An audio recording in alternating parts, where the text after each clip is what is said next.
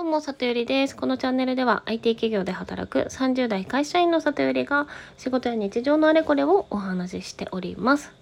さて、今回は一流の接客を受けて気づいたこと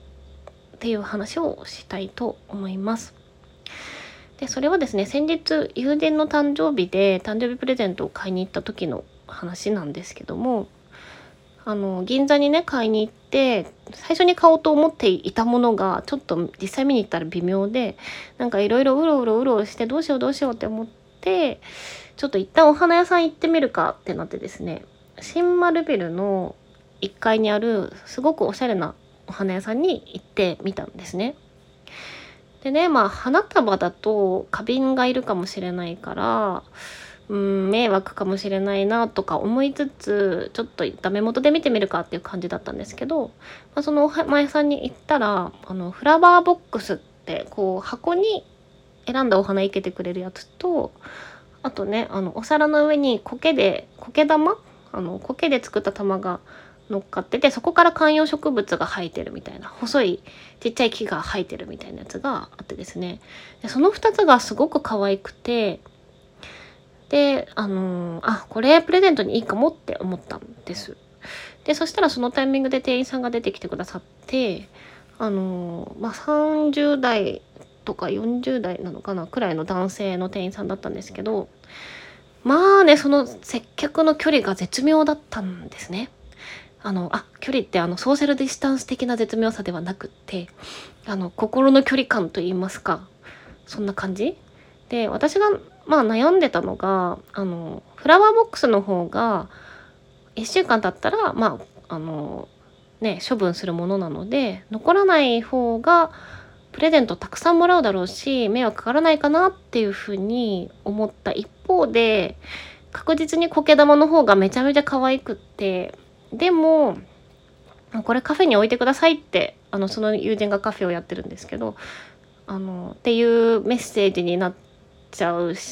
しあのお水はねあのそんなに頻度高くないんですけどあげなきゃいけないのでうーんなんか好きじゃなかった場合すごく迷惑な贈り物になっちゃうなっていうことも思ってめちゃめちゃ悩んだんですよ。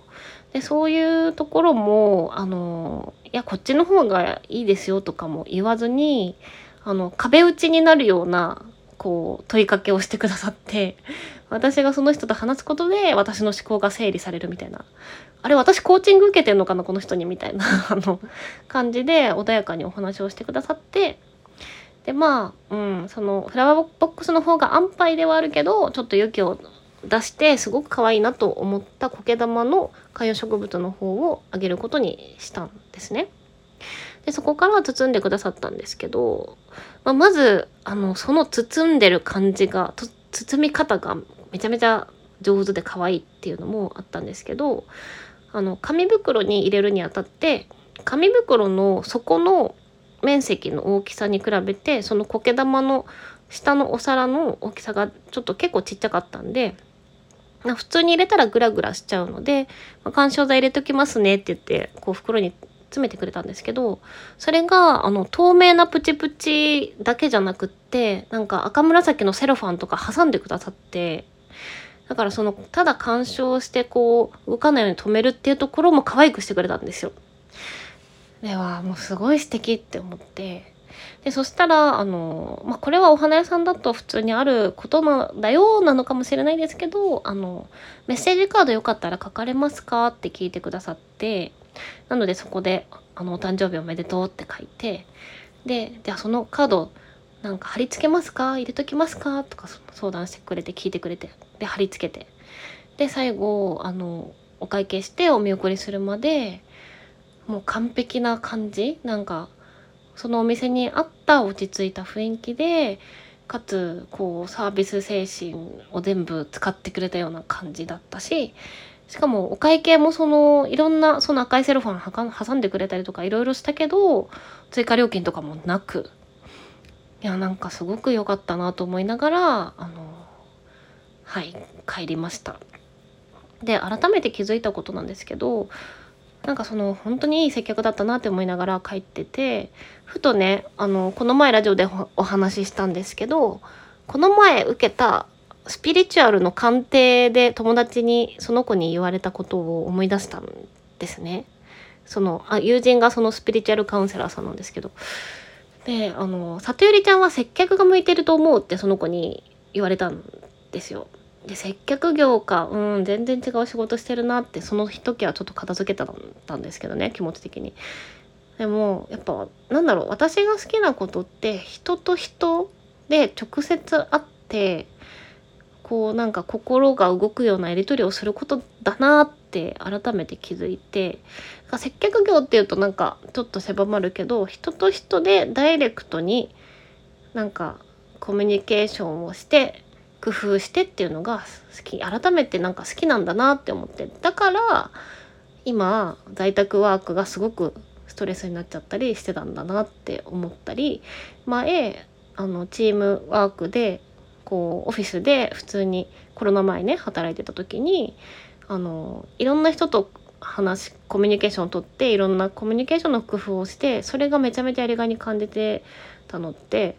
私に大前提こう人と直接何かやり取りをするの大好きっていう価値観が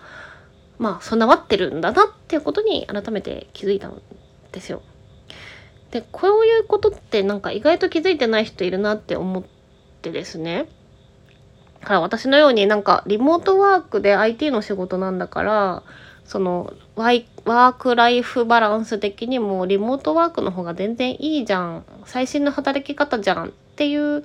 世の中の評価に身を任せて在宅ワーク続けすぎてそのままこう病んじゃう人とかも、まあ、絶対いると思うんですよ。それに加えてなんかふとあの学生時代高校生の時かなそのスーパーでバイトしてたとしてた時のことを思い出したんですけどあのねまあ多分こう一人暮らしの方おじいちゃんおばあちゃんだと思うんですけど